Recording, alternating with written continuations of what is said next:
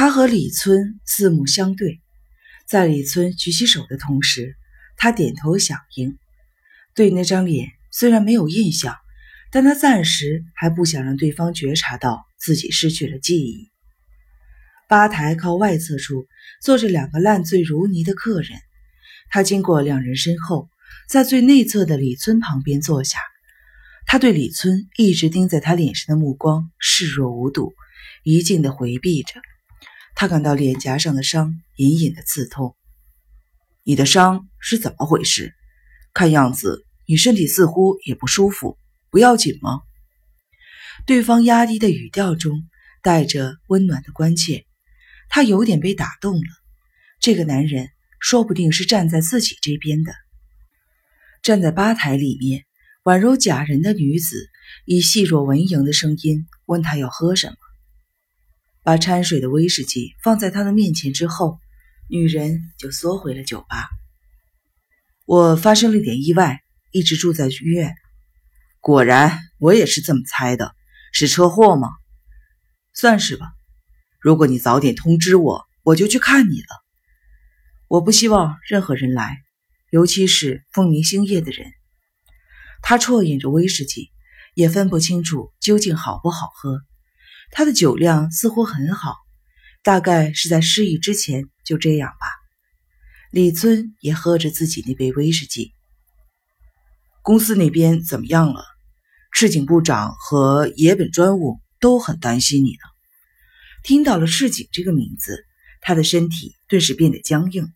他把差点从指尖滑落的杯子小心翼翼地放回了酒吧。赤井和那个女人的尸体已经被发现了吗？啊，不，应该不会。株洲分局的刑警曾说过，从孤狼甲坠落的尸体绝对不会浮起来。真的不要紧吗？你的脸色很糟呢。注意到李村凑近过来，他连忙挺直了身体，下意识地抓住了吧台。我没事。是吗？他们这么担心呀？坦白的讲，与其说他们是在担心，应该说是相当的生气吧。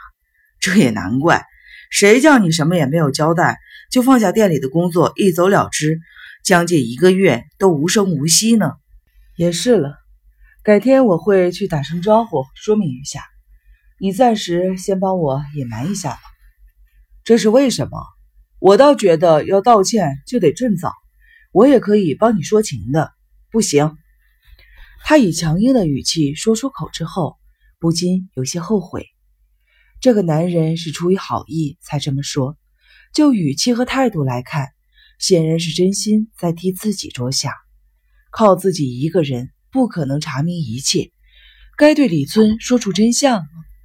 首先必须调查的是风明星夜那伙人，但他们正在试图抓获自己。如果知道赤井被干掉了，想必会追捕的更紧吧。如果不借助别人的力量，绝不可能找回自己的过去。李村叹了一口气，如果拖太久，倒是真的就来不及了。况且，如果惹火了他们，在这个圈子也就别想混下去了。哎，你失踪了一个月，若有合情合理的解释，当然另当别论。但你只说发生意外住院，说是意外，其实还有很多复杂的隐情。他稍稍的吐露了一点真心话，继续若无其事的啜饮着威士忌。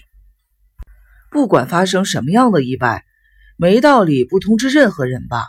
不是我要啰嗦，当时的状况不能通知，所以才没有通知，也没有通知你妹妹吗？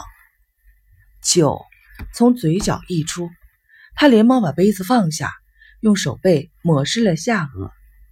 妹妹，他一边如鹦鹉学舌般的重复，一边抓起纸巾擦拭吧台。没有想到会在这种地方听人谈起他的妹妹。他脑海中浮现被他杀死的那个女人，那个伪称是他妹妹的女人，说并不知道他是否真的有妹妹。那场戏。莫非是为了把自己从医院接走而瞎掰出来的？原来自己真的有妹妹吗？李村露出了苦笑：“你是怎么了？难道连你妹妹都忘了吗？”“不，不是这样。当然，我连我妹妹也没有通知。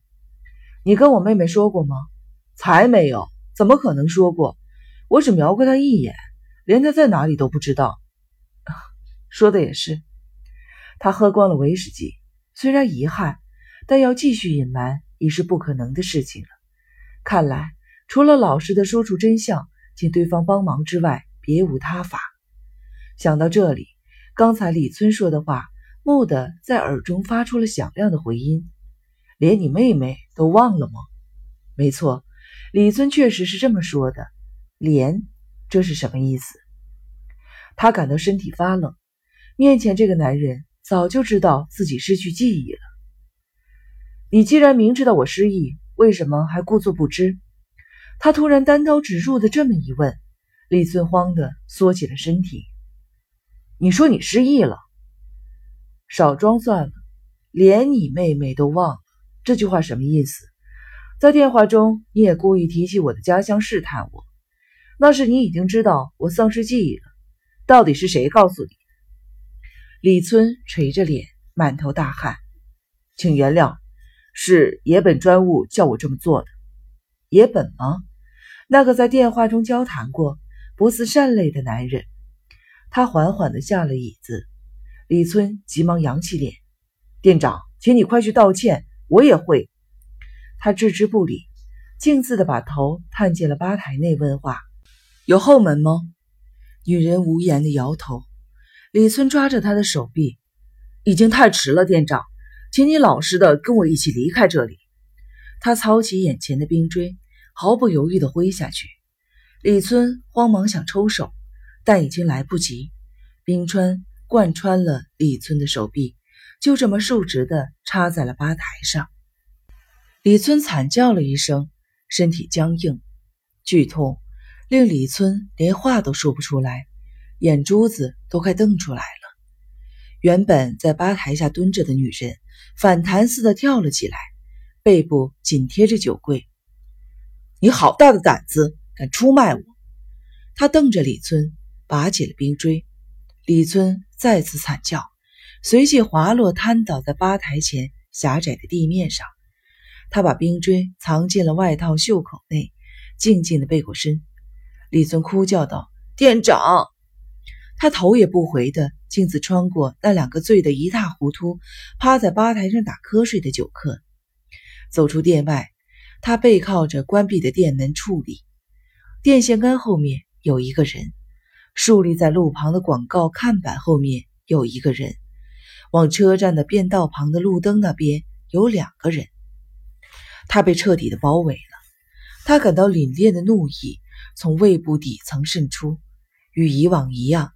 他还是不觉得害怕，他静静地吐出一口气，朝车站的反方向迈步走去。背后有谐音逼近，如果这条路有横向，他会立刻冲出去。可惜看来是无路可逃。前方的黑暗处有人影晃动，他停下脚步，看来不战而逃已是不可能的事情了。他把弯着的手肘一伸，冰锥从袖内滑落手中。要用这东西以寡击众很困难，只好设法吓退对方，趁机杀出一条血路。他猛然朝柏油路面一蹬，朝电线杆冲去。站在电线杆后面的男人慌忙中试图迎击，他巧妙地躲开了对方戳过来的刀子，把冰锥往对方的上臂一插，对方顿时发出了凄惨的哀叫声。这时他一个转身。一头对着攻来的人群中央冲去，听到同伙的哀嚎，那群人一瞬间脚步犹疑，反射性的往两旁闪去。他挥舞着冰锥穿过了人群，成功了。他想。霎时，站在稍远处的一个男人把路边的垃圾桶朝他踢过来，就像是瞄准好了似的，撞上了他刚踏出的脚。他失去重心，身体歪斜。尽管勉强稳住了，没扑倒，但已经失去了平衡。他还来不及重新的站好，一个人已扑上了他的背部，他被压倒在柏油路面上，手腕被人踩住，冰锥脱手而飞。他还来不及起身，就被人按住了四肢，一把拽起，身体浮在半空中，脑袋被套上了类似袋子的东西。下一瞬间，头部遭到重击，逐渐失去了意识。在昏迷之前，短短的几分之一秒的电光火石之间，他觉得自己恢复了记忆。然而，记忆立刻又遁入了暗黑的幽冥中。